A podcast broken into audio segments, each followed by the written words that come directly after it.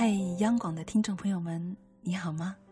我是您的新朋友清新，很高兴能够在这样一个大平台跟大家认识。我是一个播音爱好者，偶然的机会看到央广新闻可以帮我们圆主播梦，无比的欣喜，所以特别录制了这期节目，希望可以和大家共享。这是一篇来自青年作家刘同的文章，《一路向往有光亮的方向》。文中满满的正能量感染着我，所以我也希望可以给您一些温暖和感动。接下来就让我们一起来聆听。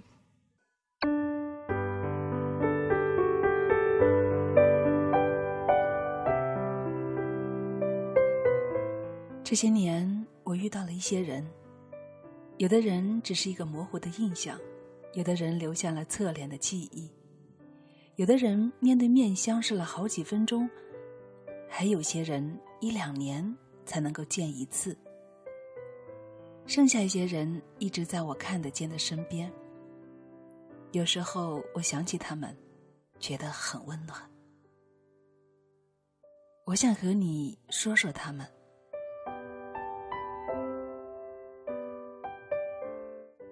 几年前，我在武汉华中师范大学和同学们面对面交流，怕离场的时候引发混乱，我让主持人继续活动内容，自己则悄悄的退场。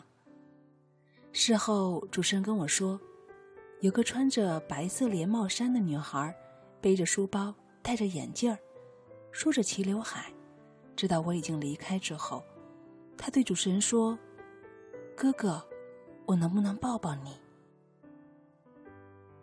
主持人问他为什么，女孩说：“你们站在台上的时候，那种自信给了我好多力量。我真的希望能够抱抱你们，让自己也成为这样的人。”有人听到这些话，一定会觉得很荒唐。难道抱一个人就能够得到对方的力量吗？然而，主持人跟我转述这件事情的时候，我却觉得。心头一暖。面对一个陌生人，要说出自己内心幼稚的愿望，不仅需要勇气，还有真的想要变得更强的信念。在常州同学们提问环节的时候，一个坐在第三排的女孩怯弱的举起了手，她穿着粉红色的小棉袄，表情很拘谨。不似其他同学朝气的脸庞，也不知道为什么我看到了他。也许是因为在那一刻，我觉得克服内心的怯弱，恰恰是另一种光芒。他拿起话筒，沉默了一会儿，开始说自己的故事。我是职专毕业，成绩不好，老师对我妈妈说。我毕业之后找不到什么好工作，最适合做的就是相夫教子，家里对我也不抱任何希望。后来我生了一场大病，在床上躺了整整半年。那段时间，我看了《谁的青春不迷茫》，我就一直在想，一个人的人生是不是真的靠自己就能够改变？病好之后。我尝试着去考厨师证，我考到了。后来我又决定去考幼师证，也成功了。现在的我在一家幼儿园当老师，我跟同事说今天想来看看你，他们都抢着帮我代课，我就想当面跟你说一句，谢谢你。他说这些的时候，我在台上哭得特别惨。一方面是因为他的勇敢，更大的原因是觉得自己还配不上他的谢谢。我跟同事说了自己的心情之后，同事说：“有时候一个人遇见另外一个人，真的会有改变的，无论对方是不是足够强大，只要这个人愿意去接纳、去寻找、去突破。”人生就会有很多的可能性。你总等着别人来救你，只会坐以待毙。你主动伸出手去抓东西，也许就能够浮上岸来。四年前，我要去长沙出差两天，邮箱里收到了一封来自湖南大学的邮件。我还记得写信的是刚读大一的新同学，在信里面，他写了大学对他的意义，也写了他理想中大学的样子，文笔措辞都很讲究，行文也很工整。最后，他提出希望我能够再抽出两个小时的时间。多安排一场活动。几千字的邮件，初出茅庐的信心和掏心掏肺的诚意，让我一下子就回到了当年读书的心境和模样。我给他回信说：“好的。”时间又过去了一年，再次收到他的邮件邀请，依然是工整的行文，以及更为稳重和自信的语气。有了第一次的交道，第二次也就顺理成章了。到了第四年，我带着电影《匆匆那年》到湖南去宣传，又收到了新同学的来信。他说他已经申请到了阿里巴巴的数字阅读部门的岗位，这是他最后一年带着学弟学妹们工作了。他希望我们还能够去湖南大学。我说好。那一次之前，活动都是匆匆忙忙，没有过多的客套，也不知道现场的工作人员彼此谁是谁。匆匆那年的活动结束之后，我突然想起这件事情来，就问同事：“谁是新同学？”这时，远远走过来一个女生，穿着长款的风衣，微笑着，像个老朋友。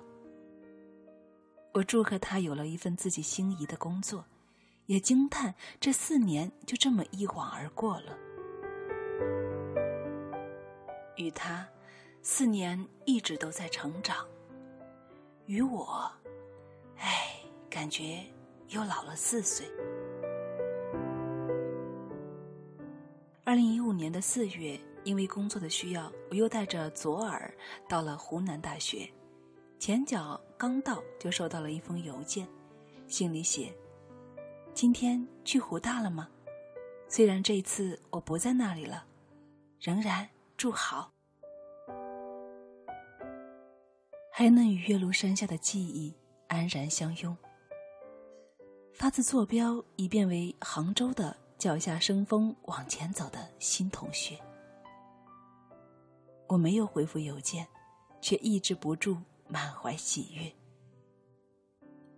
他曾在邮件里说：“第一年，因为给你写信，所以你答应了家常。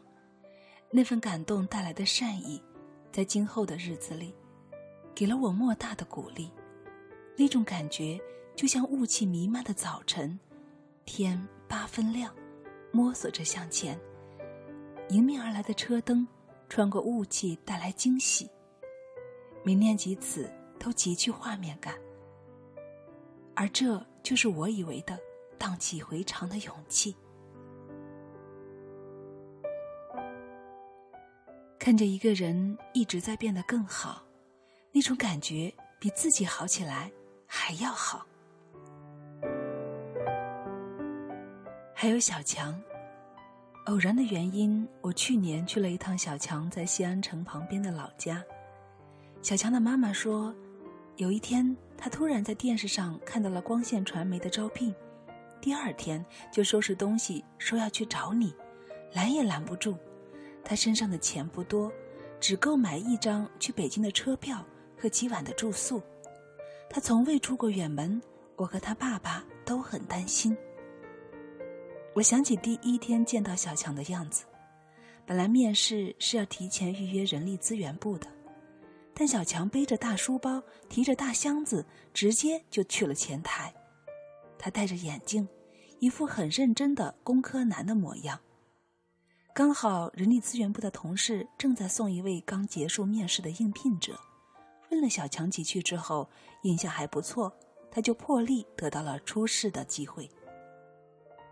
我不知道小强使了什么招，让人事的同事当天就给我打电话。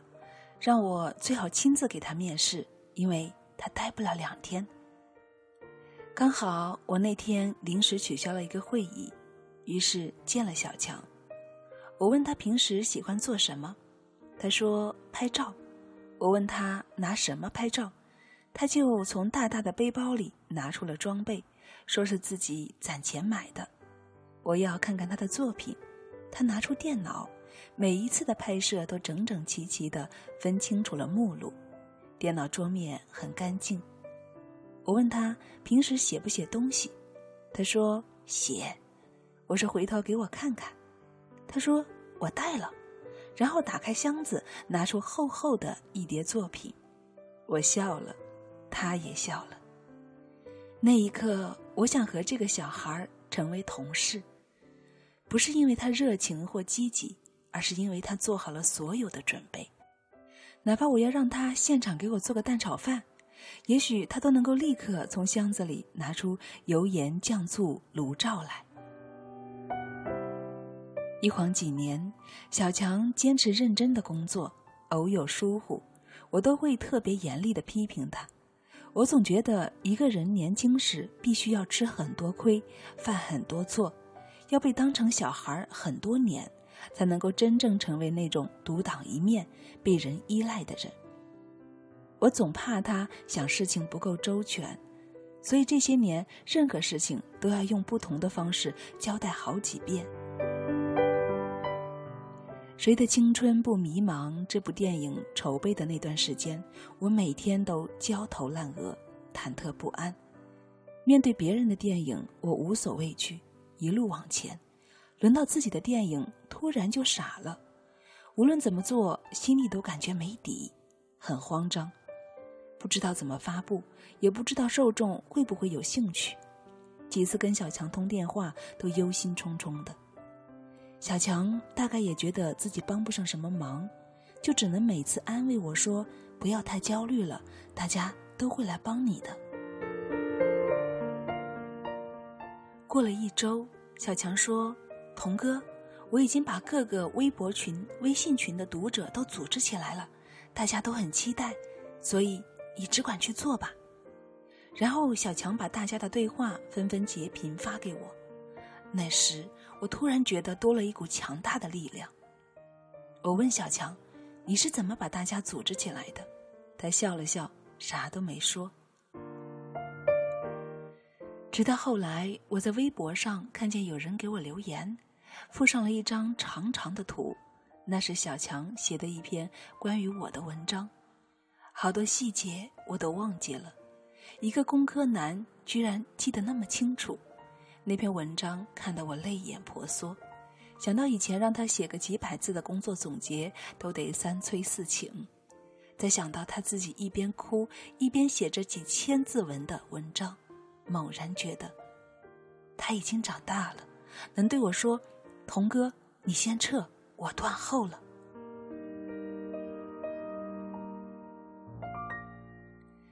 这些年，身边每个人面对生活都有挣扎。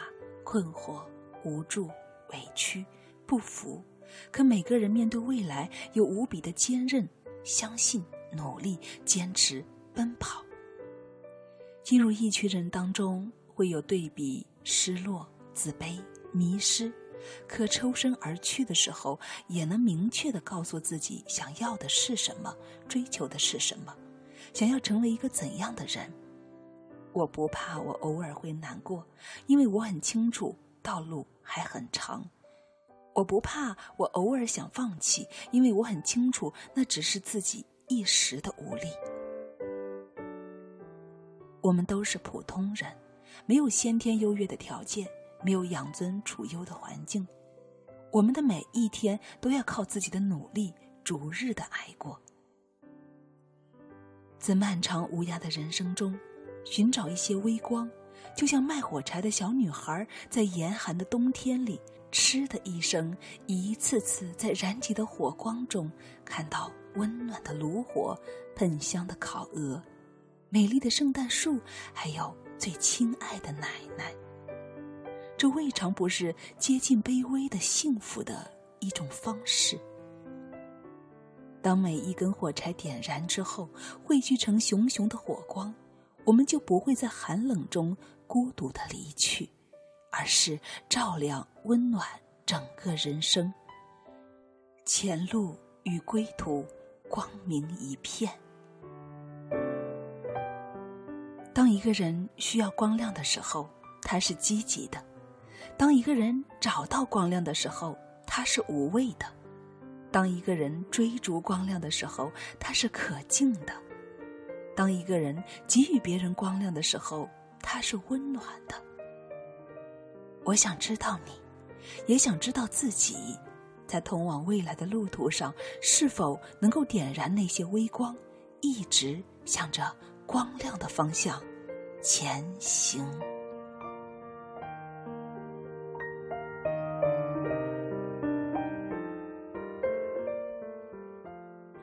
好了，亲爱的朋友，今天的节目就分享到这里。有没有在文章中感受到一些微光？有没有燃起一些想要追逐光亮的冲动？是的，我们每个人都要有积极的、无畏的追求。不要去害怕生命成长中那些必须要经历的困惑和迷茫。只要我们坚韧的去面对，他们总会在光亮中瞬息不见。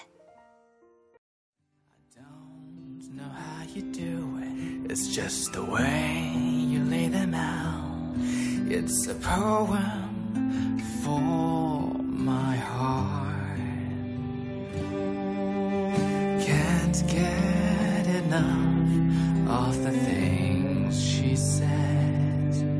She makes me go round the world faster than time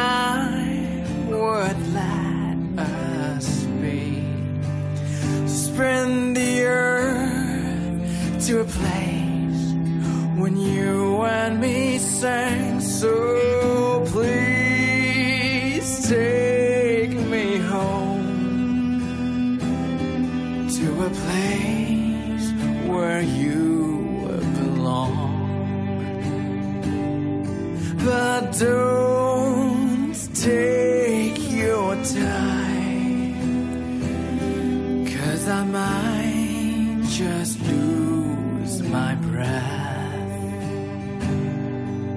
I love the way you do it, the way you paint my melodies.